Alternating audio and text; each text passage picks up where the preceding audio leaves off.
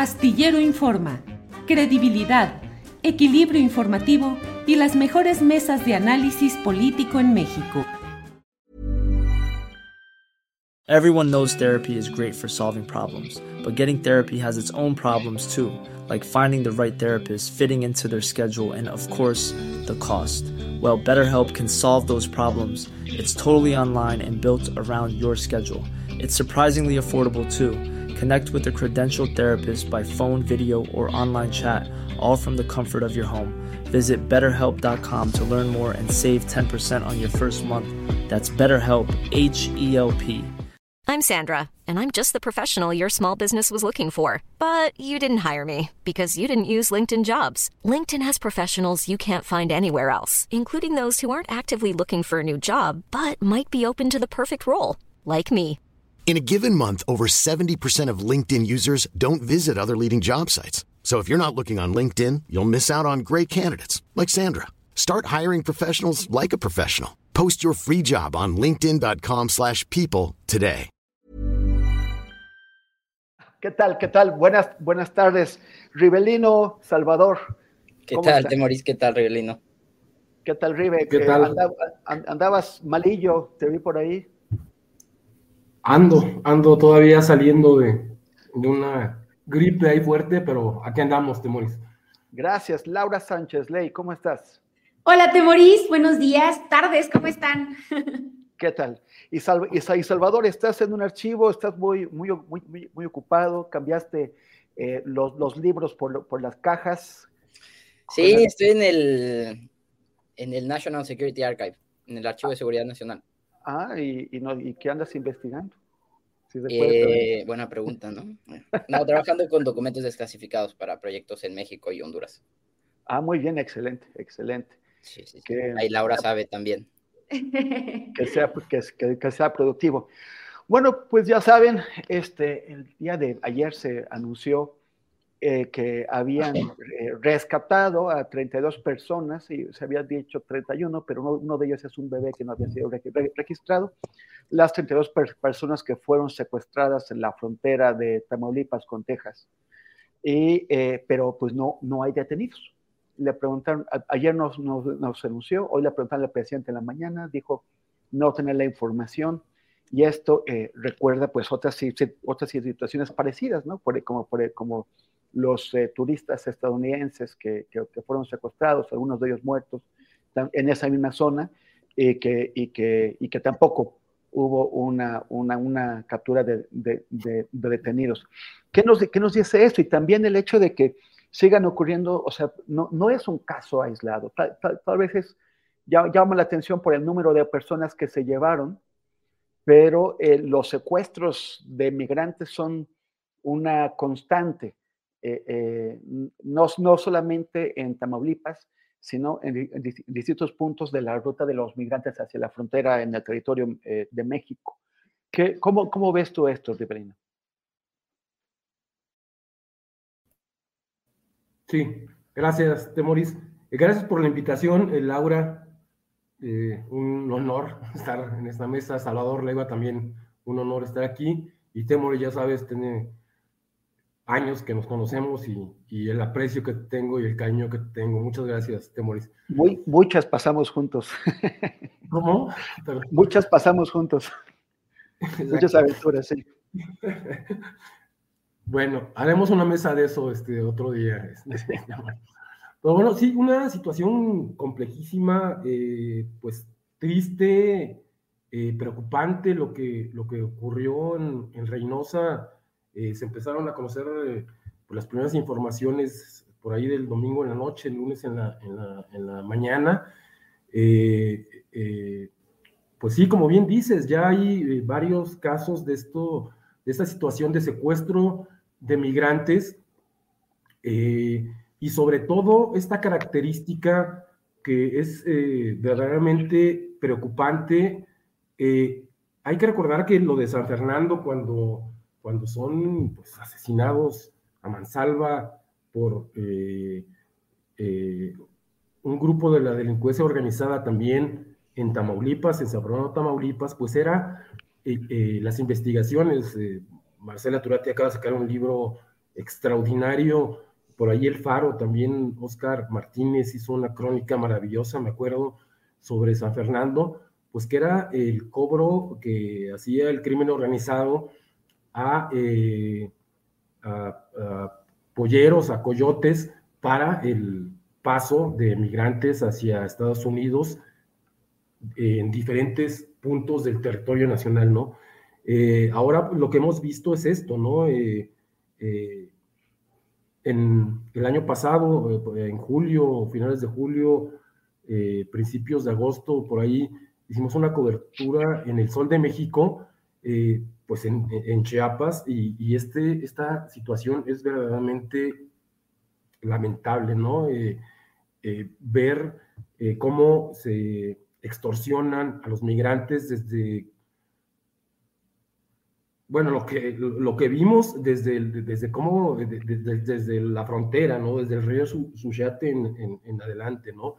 Eh, son migrantes, eh, muchos venezolanos, sudamericanos, centroamericanos, eh, de Caribe, pues que, vienen con toda esta desesperación de pues, alcanzar el, este, la frontera con Estados Unidos y cruzar hacia Estados Unidos. Muchos se quedan, se quedan este, por el territorio nacional, pero la, extorsión que hay de grupos de la delincuencia organizada, que ya está muy marcado en eh, distintos hechos que se han visto, lo vimos ahorita en este suceso que acaba de ocurrir en Tamaulipas. ¿Y qué es lo que ocurre? Pues que los, los, los migrantes traen dinero, y que los migrantes aparte eh, eh, se puede extorsionar tanto a la familia en sus países de origen como a la familia que ya llegó a Estados Unidos.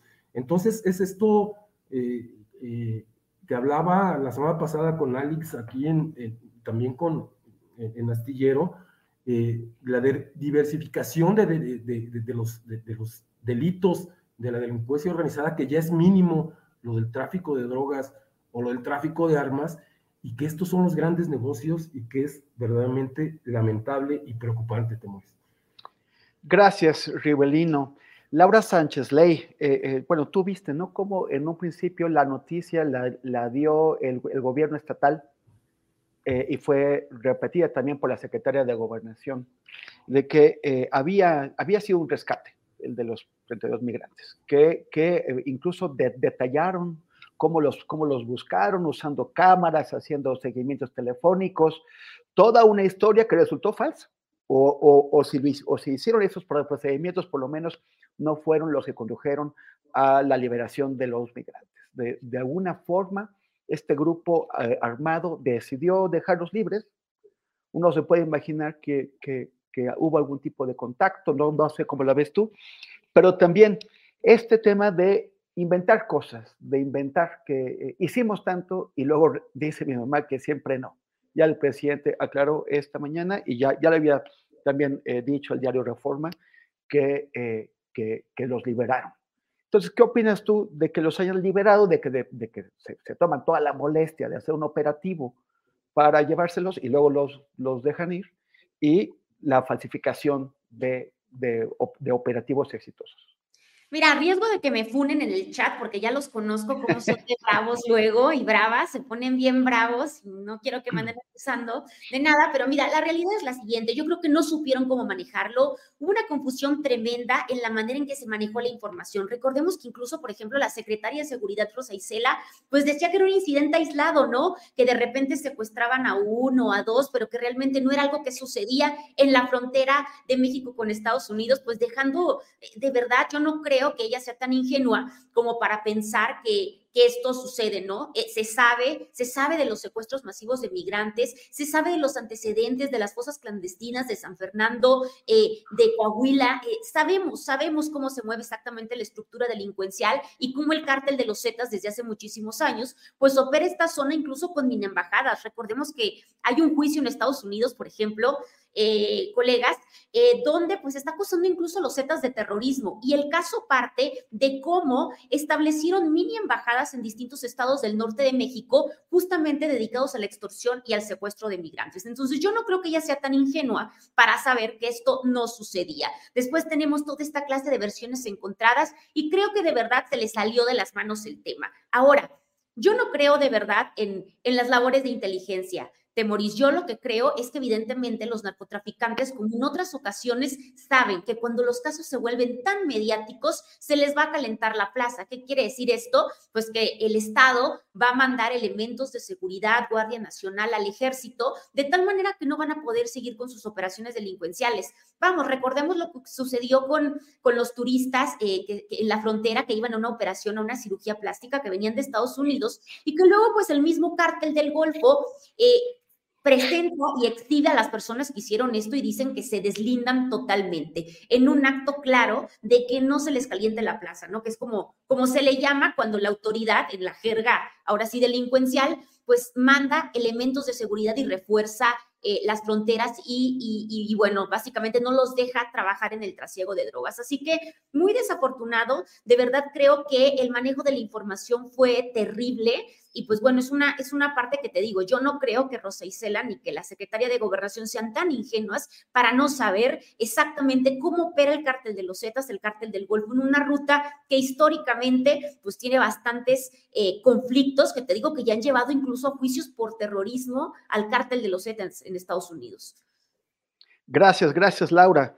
Salvador, ya que andas por allá eh, eh, visitando al, al tío Sam, Em, has, visto que, es bastante claro, ¿no? Como algunos políticos republicanos o muchos políticos republicanos eh, compiten en ser los más agresivos, los más severos y los más pues, fascistas en el, en el, tratamiento de los, de, los, de, los migrantes. Está el gobernador de Florida de Santis, está el gobernador de Texas Abbott, que eh, ahora enfrenta una demanda del gobierno federal contra el gobierno del, del, Estado porque, eh, pues porque el, el, gobierno del, del, Estado quiere manejar la frontera y eso es competencia exclusiva del, del federal.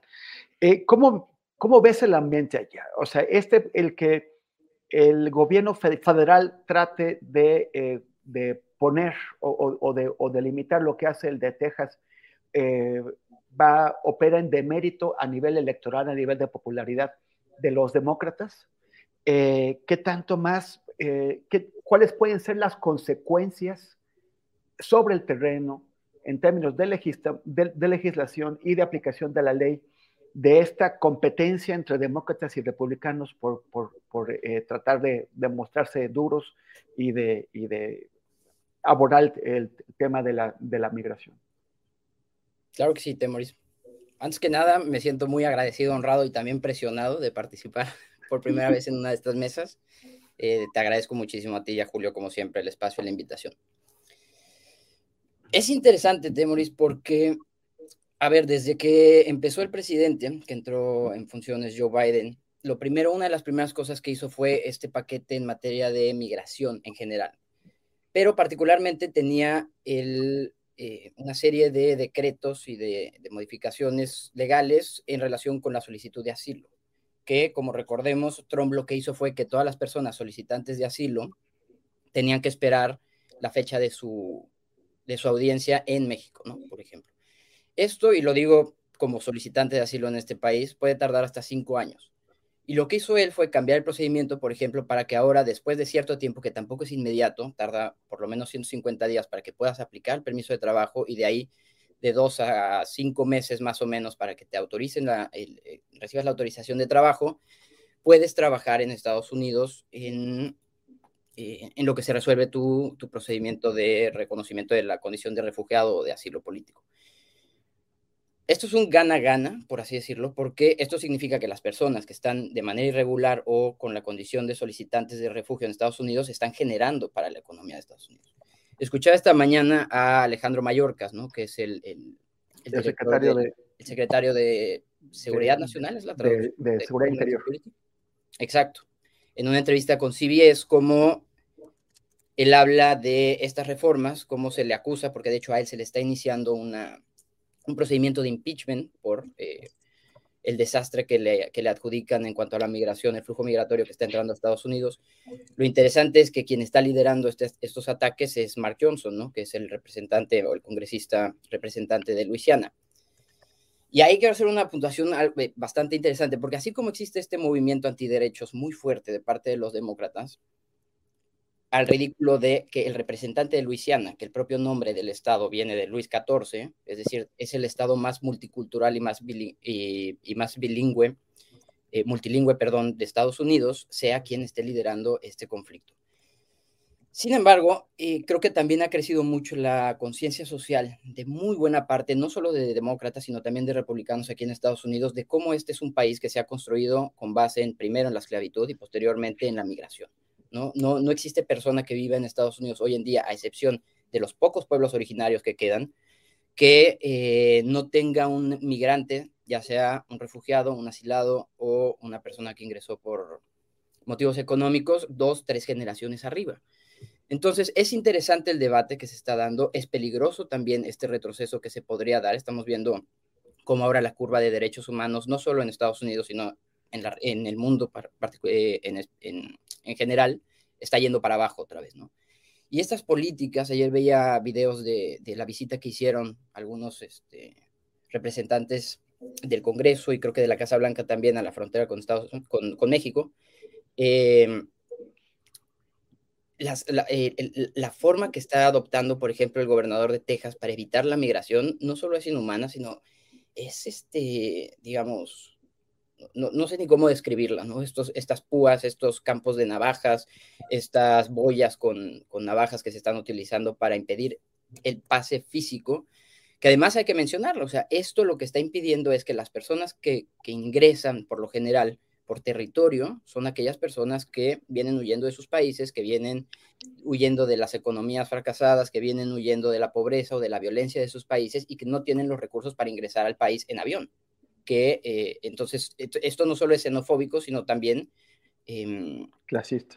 Exacto. Eh, va, contra los pobres, ¿no? A los pobres que realmente quieren detener, a, las personas que realmente quieren detener de entrar a Estados Unidos, no son a las que vienen con dinero, no son a las que vienen eh, preparadas para realizar algunos trabajos son a, quien, a, los pobres, a ellos son a los que quieren detener o estos son las, las políticas que está implementando el presidente, el gobernador de, de Texas. Creo que los próximos meses van a ser decisivos, eh, en especial también por la respuesta que dé México, ¿no? Lo que dice Alejandro Mayorkas es que están buscando un diálogo entre países para atender, no para detener, para atender el flujo migratorio. Y eh, México estando en un año electoral, pues también va a ser interesante cuál va a ser la respuesta que dé o si va a adoptar algún tipo de, negociación con Estados Unidos, ¿no? Respecto a qué va a hacer con, este flujo migratorio que es el más grande en la historia de, Estados Unidos respecto a la frontera sur.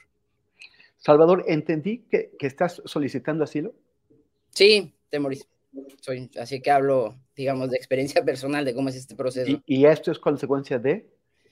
De, pues, varias cuestiones, Temoris. Por un lado, tenemos el gobierno espía, eh, los ataques con Pegasus que, que, sufrimos yo y algunos miembros de, de quien integraban entonces mi equipo, la fiscalía persiguiéndome penalmente por la defensa del caso de Brenda Quevedo y un poder judicial liderado por la ministra Piña, quien podría tener intereses personales en ese caso. Entonces, creo que ahora no hay, y por supuesto a Isabel Miranda también, ¿no? que tiene el poder económico por lo menos para hacer cualquier, cualquier cosa que sea necesaria para atacar a, quienes ella considera sus adversarios, ¿no? Entonces, hasta que no cambien esas circunstancias, yo no, no creo que sea lo más inteligente regresar a México. Pues mira que, que este, no, no, no, tenía noticia de, de esto, creo que, que, debería tener más, más, más difusión. Eh, lamento que estés en esas condiciones, espero que, que, tu trámite se resuelva, se resuelva bien y pronto. Gracias, Temuris. Gracias, Rivelino.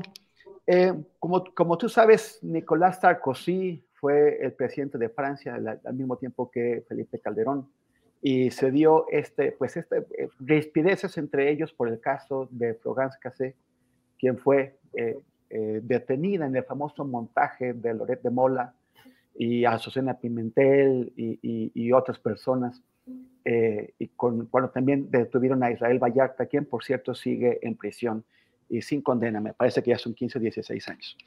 Y eh, la, la, novedad es que Sarkozy publicó sus memorias, su, autobiografía, y, cuenta un poquito, un poquito de lo que, de lo que vivió en, en, aquel momento, cómo desde su punto de vista no era que Genaro García Luna estuviera cumpliendo las órdenes de Felipe Calderón, sino al revés, que él, él veía a, Calderón pues sujeto a lo que, a lo que García Luna le, indicara. Y también como eh, el asunto de mantener eh, a, a a toda costa en la cárcel eh, era tan, tan importante que Felipe Calderón estiró las, cosas hasta la posibilidad de un rompimiento de relaciones entre Francia y México. Y Francia es un socio comercial y también a veces político importante de, México. ¿Tú cómo ves esto, esto que, escribió Nicolás Sarkozy? Sí, te moris, gracias. Y primero que nada, Salvador, toda mi solidaridad y eh, para, estamos para, para lo que se te ofrezca, este, toda confianza, que duro lo que acabas de, comentar.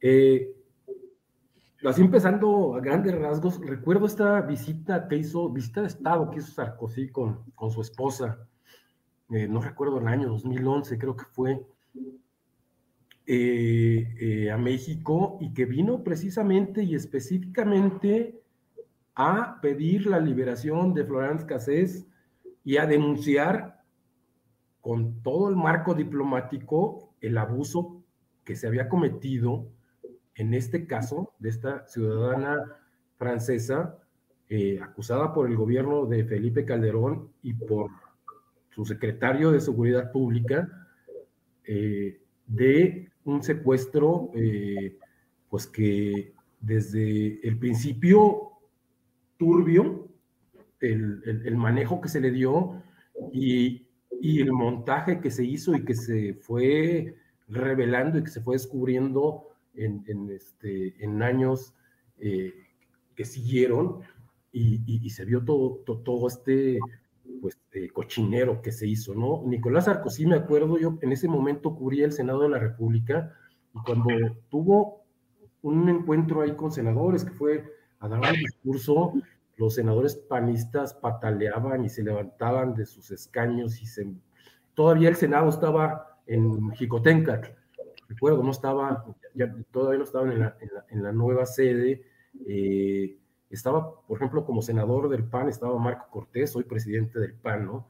una visita de Estado durísima, eh, que, que, que, les, que, se veía la, eh, eh, el enojo, la angustia de, este, de esta situación, y ahora pues lo, lo, maneja Nicolás Sarkozy en estas revelaciones que hace y que se, se, se observó y se dejó ver por ejemplo, en, los, en, el, juicio eh, que se le hace el año, eh, el año pasado en, una corte de Nueva York a Genaro García Luna, que se denunciaba esto, ¿no? Que realmente, pues Felipe Calderón estaba prácticamente, eh, era, estaba detrás de, esta figura maquiavélica, esta figura, este, no sé el término de, de, Genaro García Luna, Hoy salen unas revelaciones también, aprovechando la, oportunidad, hoy salen unas revelaciones en el, en el, Sol de México de un, de un, este, un, preso que, eh, Víctor Hugo Martínez Rocha, eh, que se le, que él, él, miembro del cártel de Sinaloa, que él mandó cartas directamente a Felipe Calderón denunciando que se iba a ver que, iba a haber un, complot en contra de Genaro García Luna y que Felipe Calderón no hizo absolutamente eh, nada.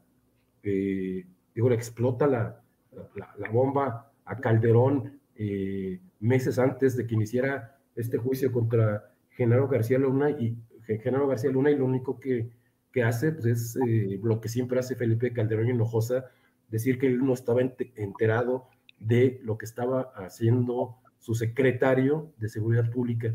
Sí quiero subrayar esto, si es eh, ahorita que estamos en año electoral y que se va a, contaminar, por ejemplo, el tema migratorio, este tema de Genaro García Luna. Oye, Ribe, sí. pero no le, no, le da, ¿no le da el Sol de México mucha credibilidad a, esta carta?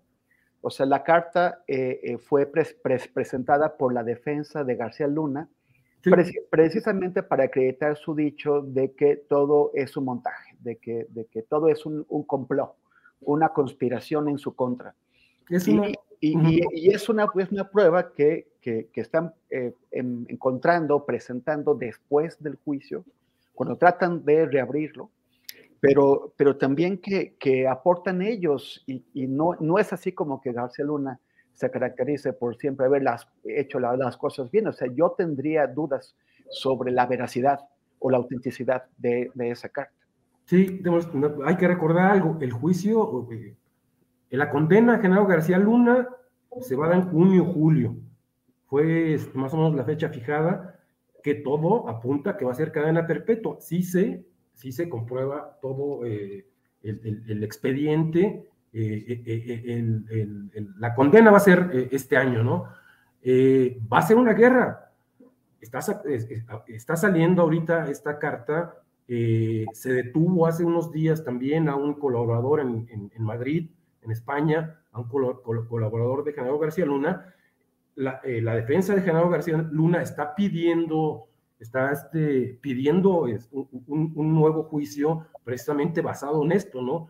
En que hubo testigos falsos, que hubo declaraciones, declaraciones falsas. Falta muchísimo.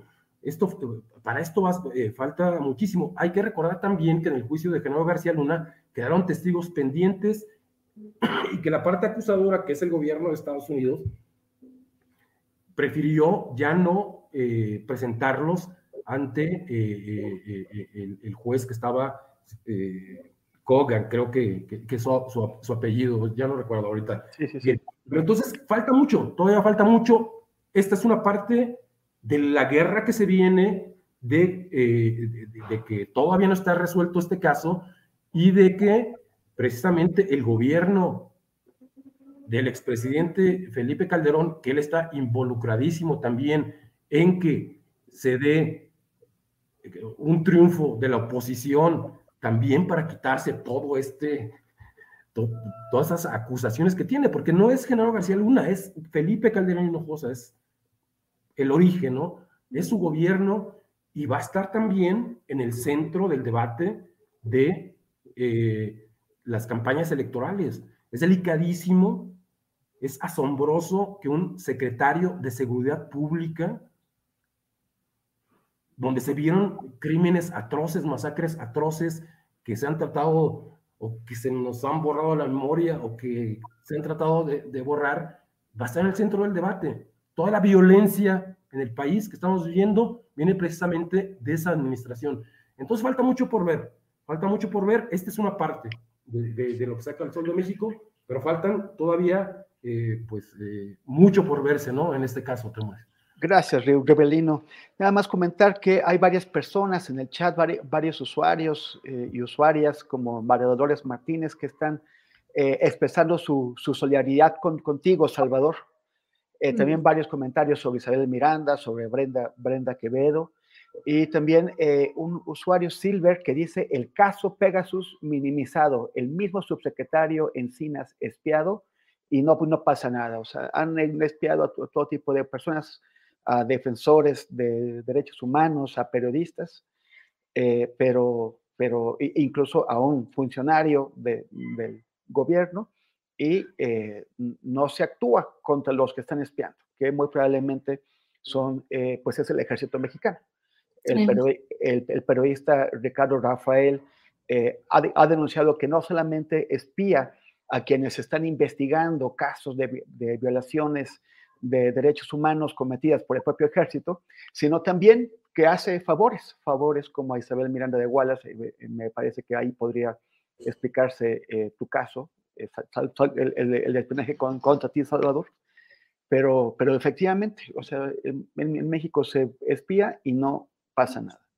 Eh, Laura, ¿cómo ves esto que dice Ribe? O sea, esta, este pleito que se va a, venir encima eh, en, el, en, el, juicio. O sea, ya, ya hay una sentencia de culpabilidad. Lo que Claro. Justo es como súper pertinente lo que dice Rebelino, porque, eh, bueno, se pone el tema en la mesa gracias a que fue detenido Mauricio Wimberg, ¿no? Que es el nombre de, este, de este hombre, ¿no? Él es, recordemos, hijo de Samuel Wimberg López, que es un empresario con el que, pues bueno, eh, Genaro García Luna les entregó facturas y contratos por adjudicación directas tremendísimas, ¿no? Esto justamente se relaciona con un juicio que tiene García Luna. Recordemos que tiene el juicio, justo como dice eh, Rivelino, el juicio que tiene en, el, en Nueva York, pero también está enfrentando un juicio en materia civil en el estado de Florida. De tal manera que esta detención tiene que ver con eso. Ahora, em, ¿qué va a pasar? Bueno, este hombre justamente pues fue, fue puesto en libertad provisional, eh, Jonathan Alexis Wimber, quien fue detenido en España hace, hace muy, muy poco tiempo, eh, fue, fue puesto ya en libertad provisional.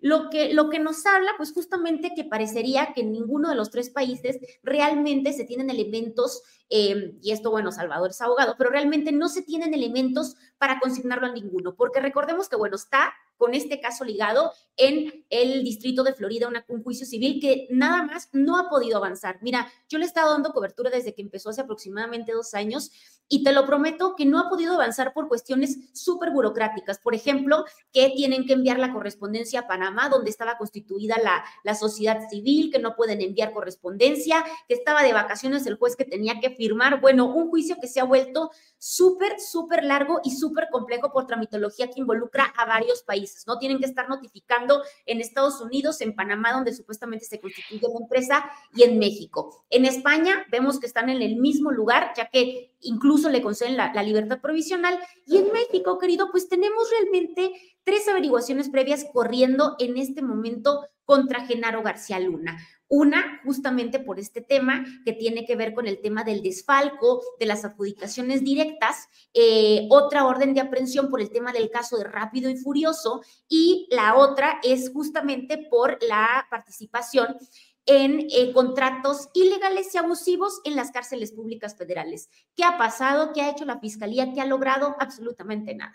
Tenemos entonces tres países que en este momento realmente no pueden contra Genaro García Luna. Así que, pues básicamente toda la esperanza de que exista pues alguna clase de sentencia, alguna clase de, de justicia para las víctimas de Genaro García Luna, que son demasiados, pues es justamente este juicio en Nueva York que está en espera de una, de una sentencia. Y como decía Rivelino, ¿no? Realmente se complicó muchísimo en el tema del el tipo de testigos que se utilizaron, ¿no? Que sería lo que a lo mejor pondría por ahí en aprietos una sentencia mayor, ¿no? El tema de que se utilizaron narcotraficantes y que es el argumento de la defensa, como en otros juicios de narcotraficantes que están buscando beneficios para reducir sus sentencias, ¿no? Como es el caso de la Barbie, como es el caso de muchísimos narcotraficantes que testificaron en ese juicio. Sin embargo, pues como les decía, este caso que está en España, pues realmente es un caso que en México está atorado y que en Estados Unidos está todavía más atorado por cuestiones de derecho internacional, que a lo mejor aquí Chava podría eh, explicarnos un poquito más porque no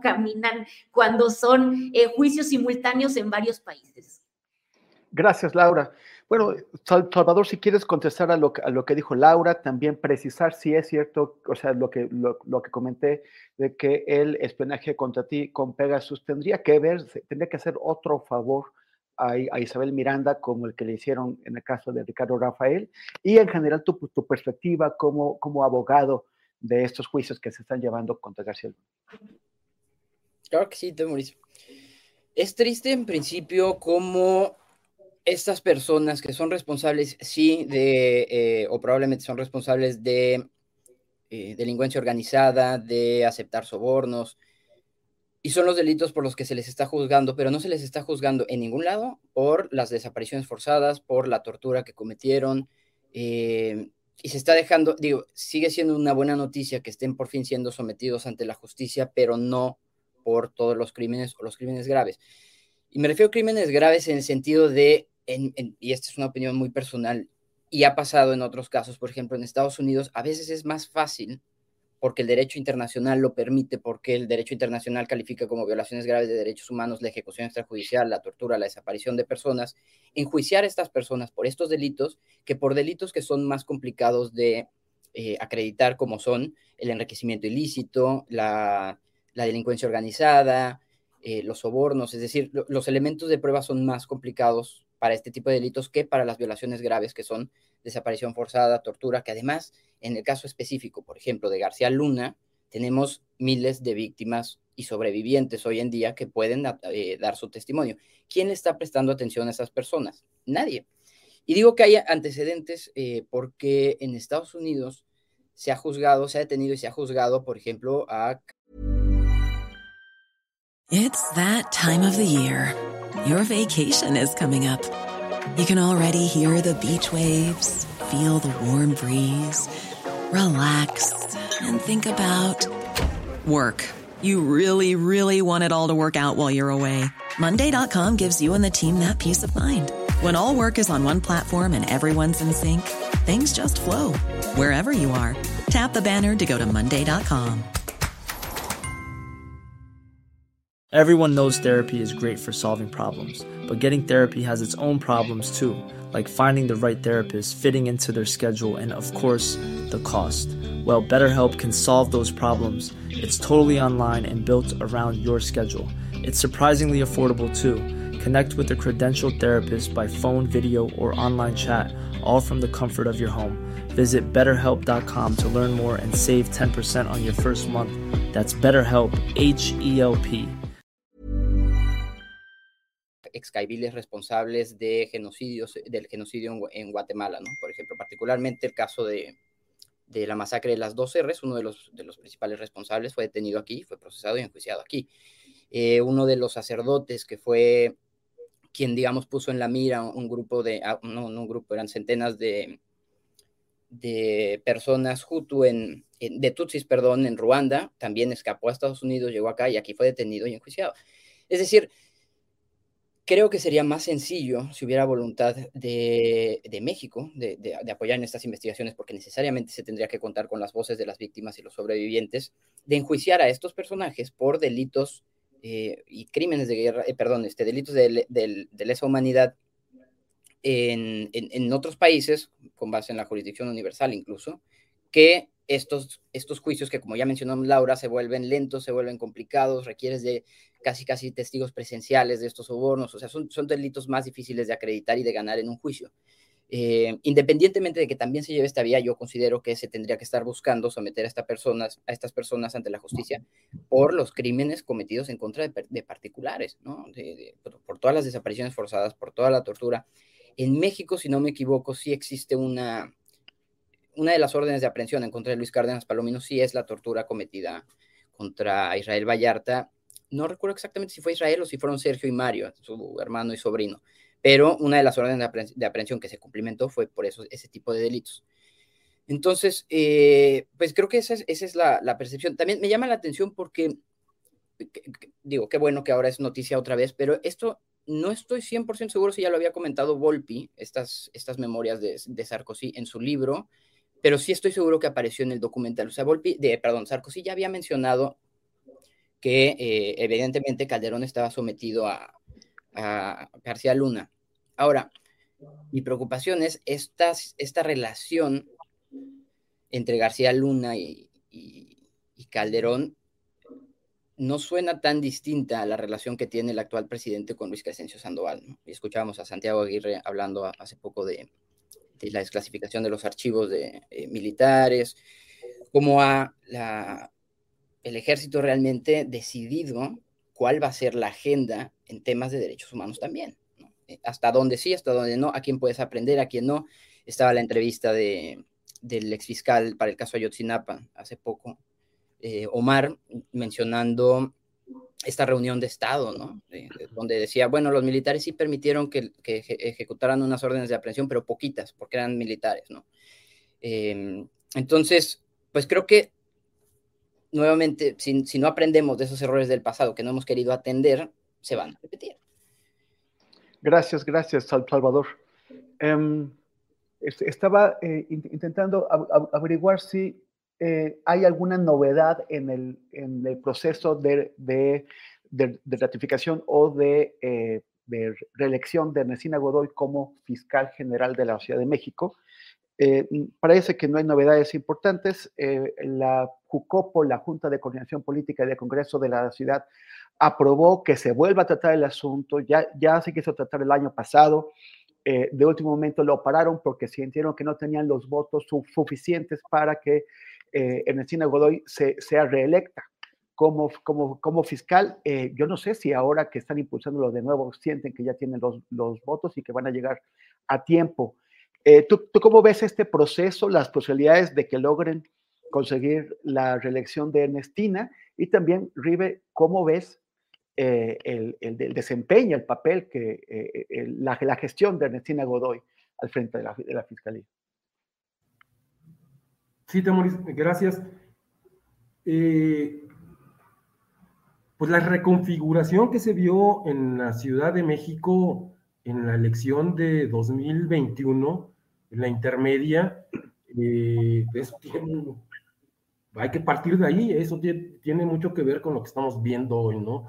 Eh, prácticamente la Ciudad de México se partió en dos, eh, hubo ahí una estrategia muy, muy, muy, muy mala, eh, quizá muy soberbia de las autoridades de, pensar que se iba a tener carro completo de la elección de 2018 y pues también lo vimos en el Congreso, en el, en el Congreso de la Ciudad de México y, hay, y pues ahí está un, una, una, de las, de las este, consecuencias para, para el partido gobernante, gobernante y sus aliados, Morena en este caso, PT, Partido Verde Ecologista. Pues este, este tipo de asuntos que es, por ejemplo, la ratificación de la fiscal eh, general de la Ciudad de México, Ernestina Godoy, que eh, pues se les complica y se les complica en un año electoral y este, es lo que comentaba en, en el segmento anterior, eh, todo está pasado, todo está trazado, lamentablemente, estos temas, el de migración, el del caso Genaro García Luna, este tema, están cruzados por el tema electoral. ¿Qué pasa? Que la oposición, específicamente el Partido Acción Nacional, pues está buscando a toda costa de que Ernestina Godoy no repita como fiscal general. ¿Por qué? Pues por un caso, simplemente es un caso que tiene involucrado a su precandidato a la jefatura de gobierno, que es el, el recientemente eh, alcalde eh, de, la, de, la, de Benito Juárez. Eh, de la BJ, dicen ellos. De la Bueno, eh, aquí tienen su casa en, este, en esta alcaldía, me tocó acá, y, y la, en, serio, es lamentable, es lamentable la situación en la que está la alcaldía, pero bueno, eso ya son cuestiones propias, ¿no? Pero es eso, ¿no?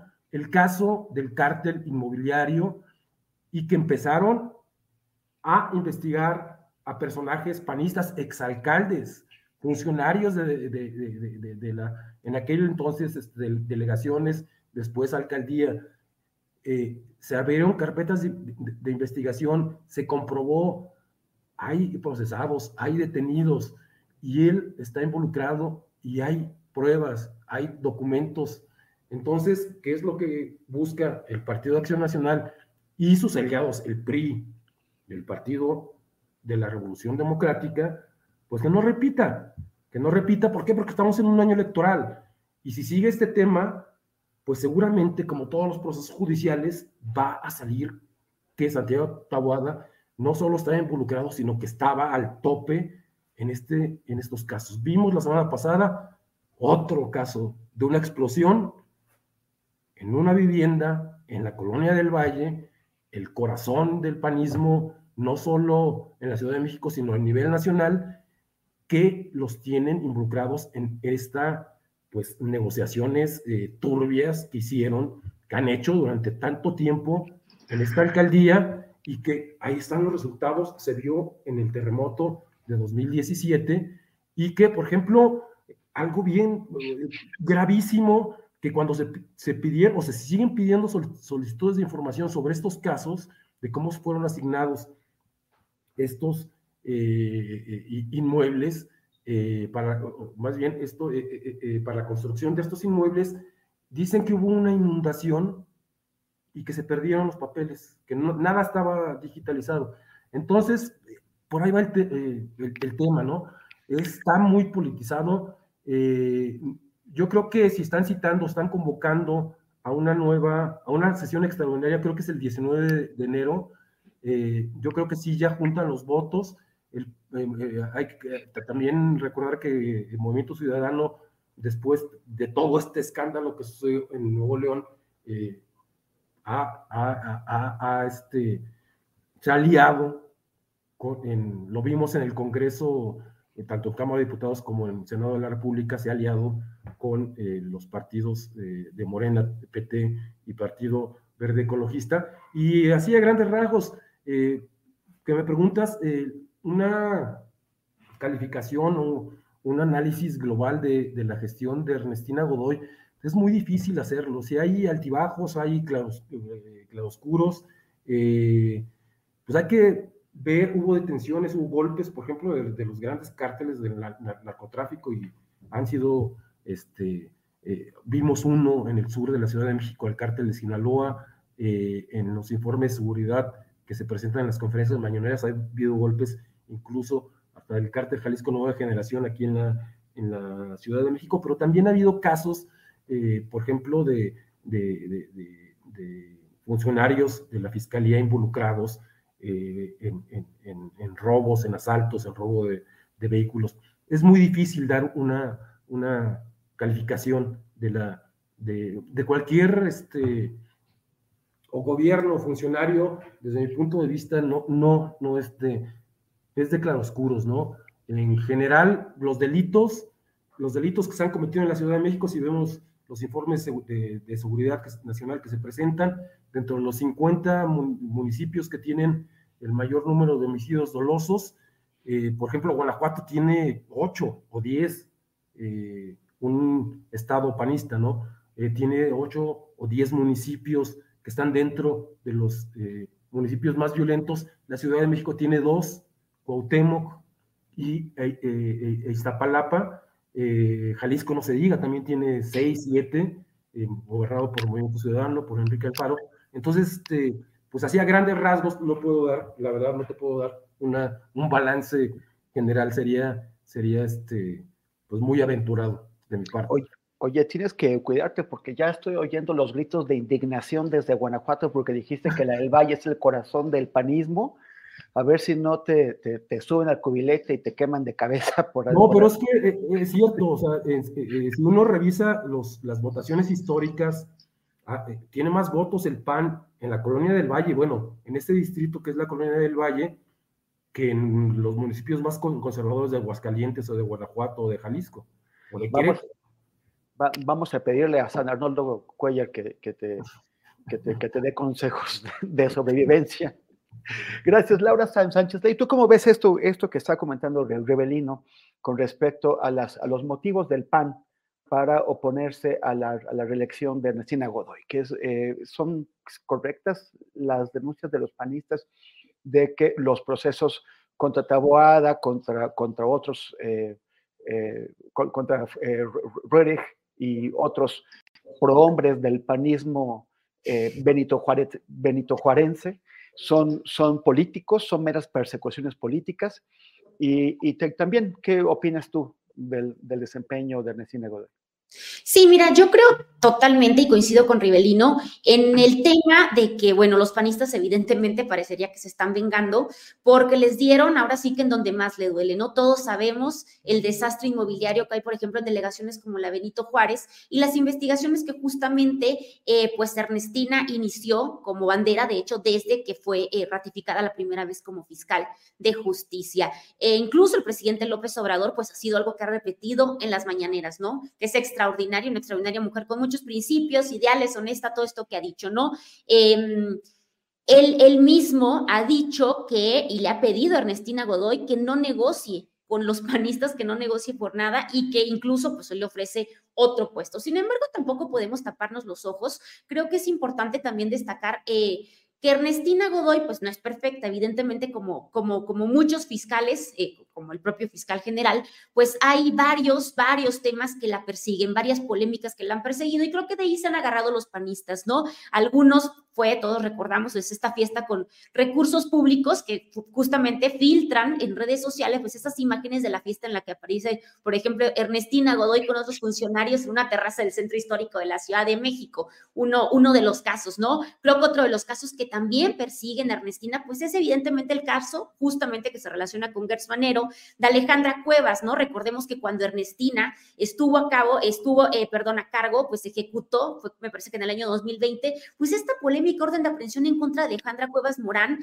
por el delito de homicidio, ¿no? Un pleito que evidentemente, pues era una, una cuestión familiar de Alejandro Gertz Manera, de Gertz Manero por la muerte de su hermano Federico, quien quien, quien, bueno, falleció y él acusa a esta señora, ¿no? El caso también de Uriel, de, Uriel Carmona, del feminicidio de, de, la jovencita de Ariadna Fernanda López, eh, y cuyo cuerpo justamente fue encontrado pues, en la carretera de Tepoztlán en el 2022 y que generó también un desastre entre, ambas fiscalías. El tema del, espionaje, por supuesto, eh, recordemos que el New York Times también reveló que, la justicia capitalina pues exige atercer los registros telefónicos de los opositores a Morena, ¿no? Recordemos que por ahí salieron algunos nombres, entre ellos justamente destaca el nombre del alcalde de Benito Juárez, pues justamente Santiago Tahuada y de la senadora Lili Telles. Entonces, creo que se, que se han agarrado de todos estos temas, que para mí son los más importantes y los que han perseguido Ernestina Godoy. Sin embargo, pues es evidente que es una venganza y pues también coincido en, en, lo que dice el presidente López Obrador,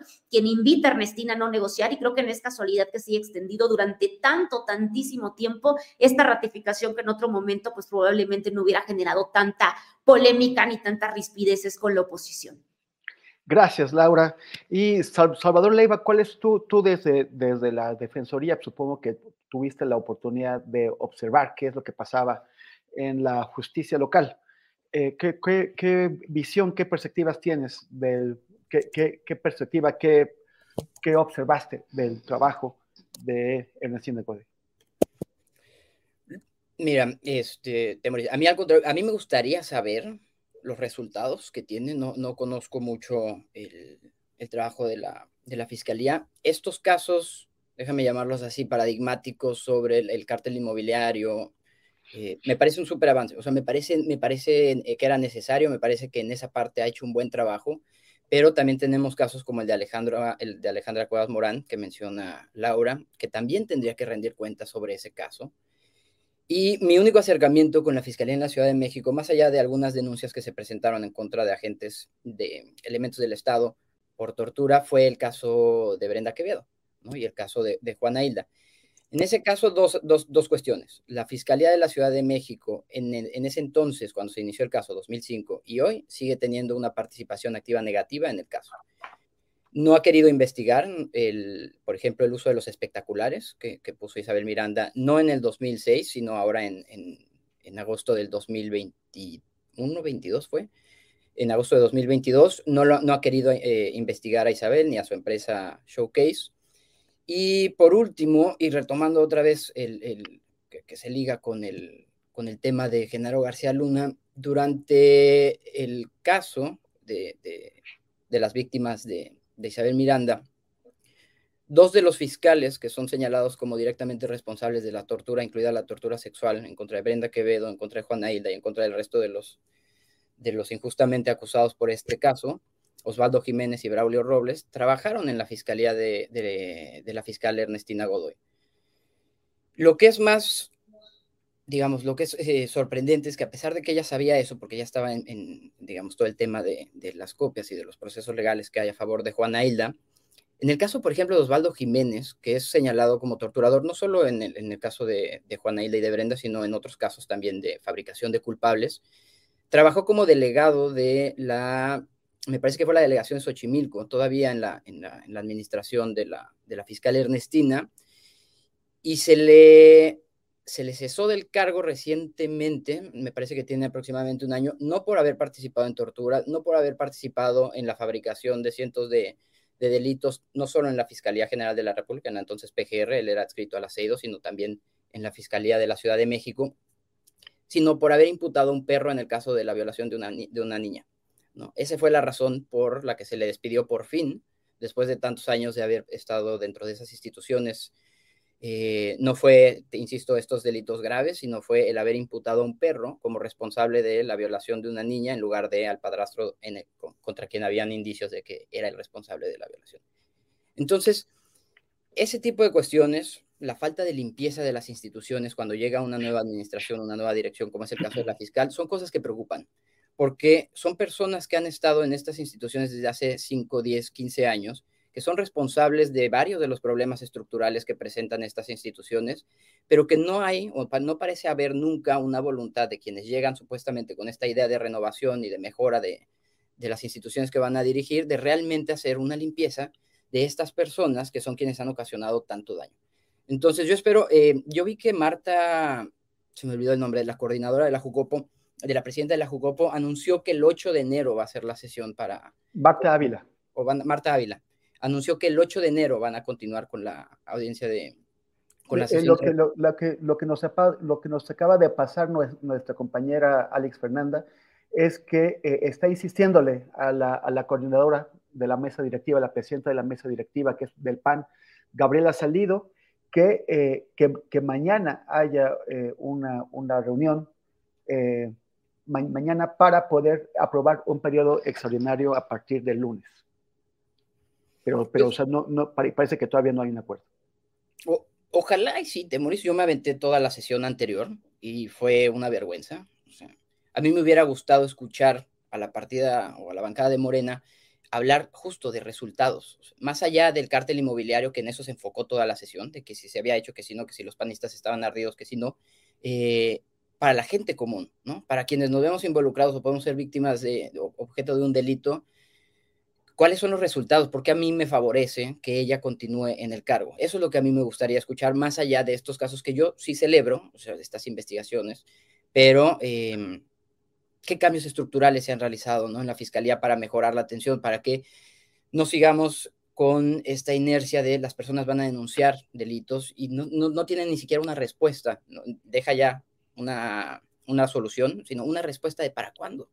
Entonces, ojalá y en esta nueva sesión se escuche más sobre eso, o sea, con los resultados tangibles de cuáles son los avances que ha logrado la fiscal Ernestina, más allá de este pleito político, de verdad, esa audiencia, si alguien no les recomendaría que la escucharan, pero si alguien escuchó esa sesión, es, es, más que evidente cómo la bancada de Morena se dedicó a perder el tiempo para que no alcanzara el, el, tiempo eh, de la sesión para votar nuevamente a la, o, no a la fiscal, y cómo la, partida de la, la, bancada del PAN incluso se cayó o, digamos, dejó de participar por intentar que se votara.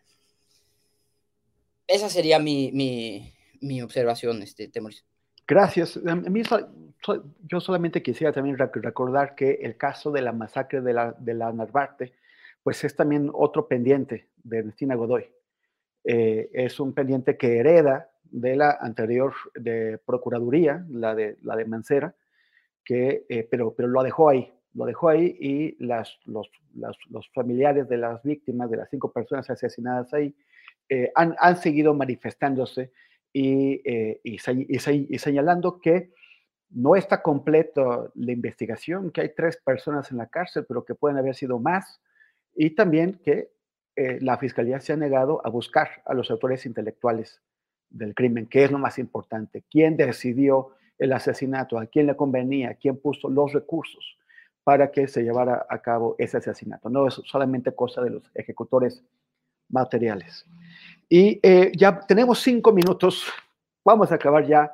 Eh, es muy, el, el, último tema, pues es una evaluación de la seguridad en el sexenio y los, y, los, y los retos de la siguiente administración.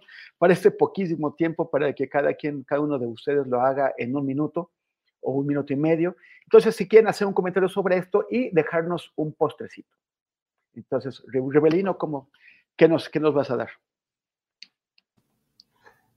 Eh, un, un, perdón, lo último no te, un postrecito, que es algo, algo que tú quieras dejarnos como que tú quieras compartir, que quieras eh, comentar.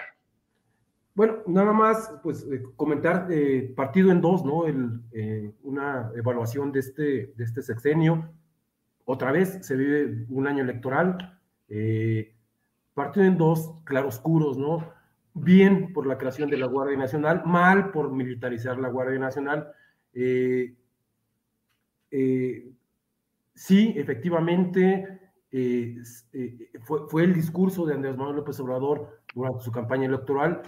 Eh, abrazos, no balazos, las masacres se redujeron. Sigue habiendo, vimos una en Tamaulipas, muy lamentable, pero ya no, ya no vimos este, estas, estas masacres que se vieron durante los escenios de Calderón y de Enrique Peña Nieto. Eh, hay que ver qué dicen las candidatas a la presidencia de la República sobre este tema, sobre, sobre todo la oposición, la candidata a la oposición, qué propone, porque sí puede haber mucha crítica, pero a ver qué propone, qué propone eh, para suplir a la Guardia Nacional, para que siga la Guardia Nacional, para que la Guardia Nacional pase al ejército, para que la Guardia Nacional sí tenga un mando civil. Y nada más recordar esto, o sea, un mando civil significó Genaro García Luna con este desastre que fue la, eh, la Policía Federal.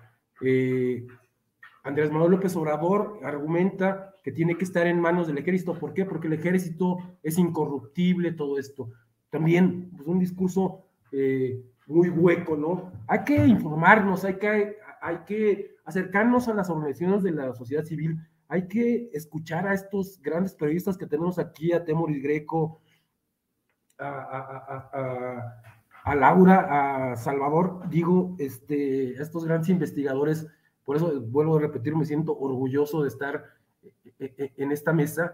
Hay que este, leerlos, hay que eh, detenernos en sus, en, sus opiniones, en sus investigaciones y tomar decisiones, en este caso, para acercarnos a la boleta electoral. Ese tema de la seguridad nacional nos tiene verdaderamente pues apabullados, este, postrados, eh, todas las injusticias, todas las atrocidades que vemos día a día. Es lo, es lo que digo y pues un postrecito, ¿qué sería, Temoris? Vernos los cuatro pronto, abrazarnos. ojalá que sí, ojalá que sí, que, te recuperes y también que Salvador pueda entrar al país. Sí, no, Salvador, y todo mi reconocimiento, te mando un abrazote, Salvador, te, estamos contigo todo el tiempo. Muchas gracias, Rive. Laura Sánchez Ley, balance o postrecito. Gracias, lo mismo para Chava. Ya sabe que acá lo queremos mucho y que estamos con él siempre. Eh, pues mira, justamente 134 mil, más o menos 594, eh, empezando el mes de diciembre, asesinatos en el sexenio Andrés Manuel López Obrador. Un aumento del 50% con respecto al mismo periodo del sexenio anterior, que hubo, eh, me parece, aproximadamente 89 mil. Em, asesinatos. Entonces, eh, justamente, eh, y, no quiero irme solamente por el tema de los números, eh, creo que hay, que hay una deuda pendiente, una deuda pendiente sobre todo con el tema del delito de acto impacto, con el tema de la delincuencia organizada. Vemos todo el tiempo, esa es una noticia nacional, pues eh, el tema de los asesinatos, el tema de los enfrentamientos, el tema de las muertes cruzadas entre integrantes de la delincuencia organizada, cómo se reestructuran cárteles, cártel Jalisco Nueva Generación, se alían con cárteles viejos en la frontera para continuar el tema del trasiego de drogas y justamente, pues eh, creo que esa es la gran deuda.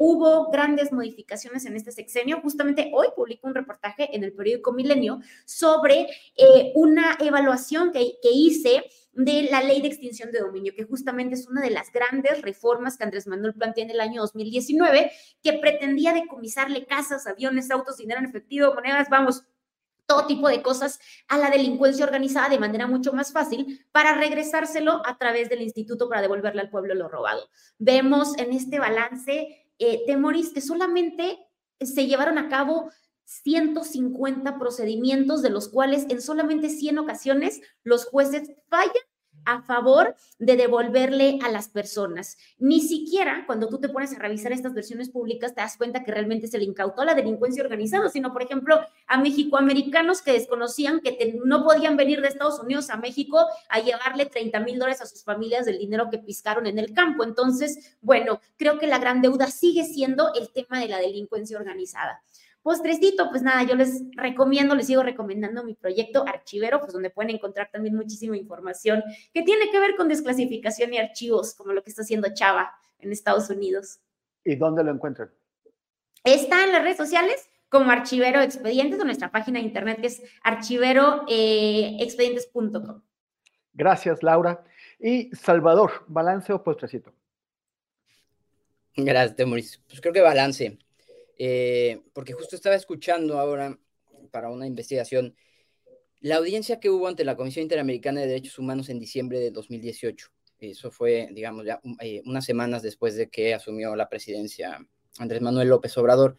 Y fue una audiencia que llevó o que, solicitó Carla Quintana en ese entonces, antes de ser comisionada nacional de búsqueda, era directora de la asesoría jurídica de la Comisión Ejecutiva de Atención a Víctimas.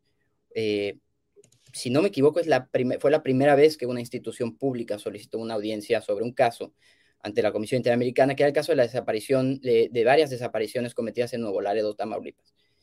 Y en esa audiencia, eh, Alejandro Encinas, quien acaba de asumir también como secretario de Gobernación, de subsecretario de Derechos Humanos, reconoció por primera vez ante el organismo internacional la crisis de derechos humanos que se vivía en México. Dos meses después nombran a Carla Quintana como comisionada nacional de búsqueda en febrero de 2019 y para marzo, que eso también este, a veces se nos olvida o, se le olvidó a la secretaria de Seguridad Pública Rosa Isela, en marzo fue la desaparición de los 44 migrantes en San Fernando, Tamaulipas, también, en marzo de 2019. Aparecieron 26, no recuerdo cuántos más aparecieron, y fue nuevamente lo mismo, ¿no? Aparecieron. No hubo un rescate, no hubo una. No, fue la movilidad de, las instituciones, sino eh, probablemente de la delincuencia organizada que decidió soltar a estas personas. Poco después, unos meses después, fue la primera sesión del Sistema Nacional de Búsqueda, donde el presidente también dijo que la Comisión Nacional de Búsqueda tendría absolutamente todos los recursos que necesitara para hacer su trabajo.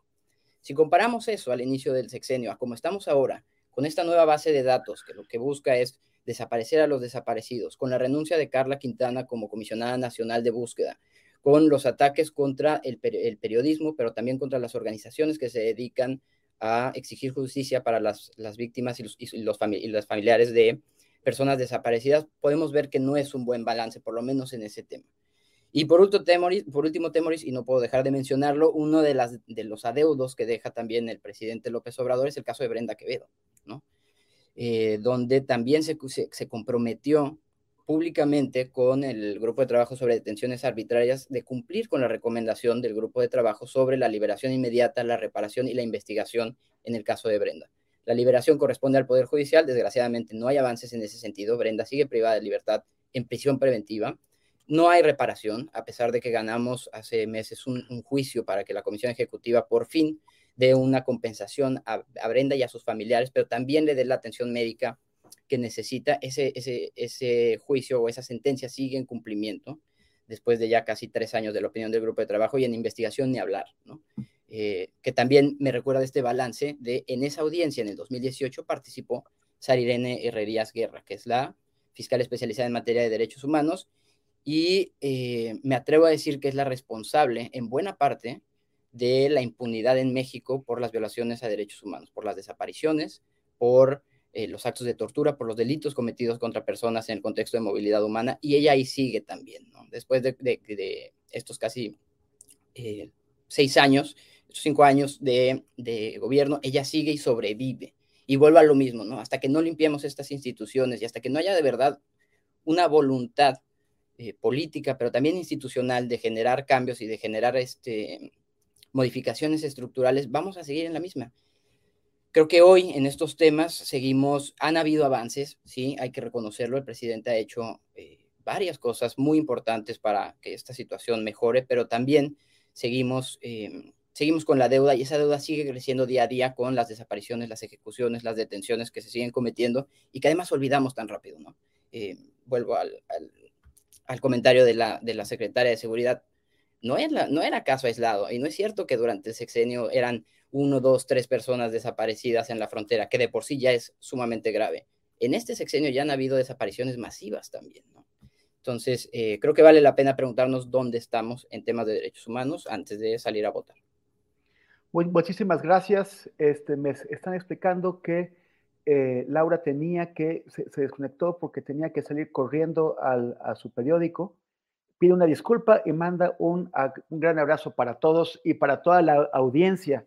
Rebelino Rueda, muchísimas gracias, que te mejores. Al contrario, Temoris, gracias por la invitación. A Julio, un abrazo, gracias a toda la producción, al auditorio y Salvador, de nuevo un abrazote. Estamos contigo y para lo que se te ofrezca, aquí andamos. Y Salvador Ponte, refrescante para las pestañas y lubricante para los dedos, que el trabajo en los archivos es, es muy, es agotador. Muchas gracias. Gracias, Temoris. Gracias, Robelino. Para que te enteres del próximo noticiero, suscríbete y dale follow en Apple, Spotify, Amazon Music, Google o donde sea que escuches podcast.